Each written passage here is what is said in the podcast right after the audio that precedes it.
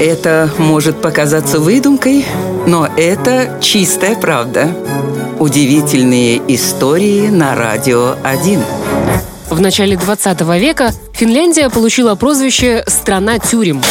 И действительно, преступность в ней била все рекорды. Тюрьмы оказались переполнены настолько, что финские власти всерьез озаботились тем, что же делать дальше. В 60-е годы прошлого столетия было проведено масштабное исследование, которое показало, что суровость наказания никак не связана с уровнем преступности.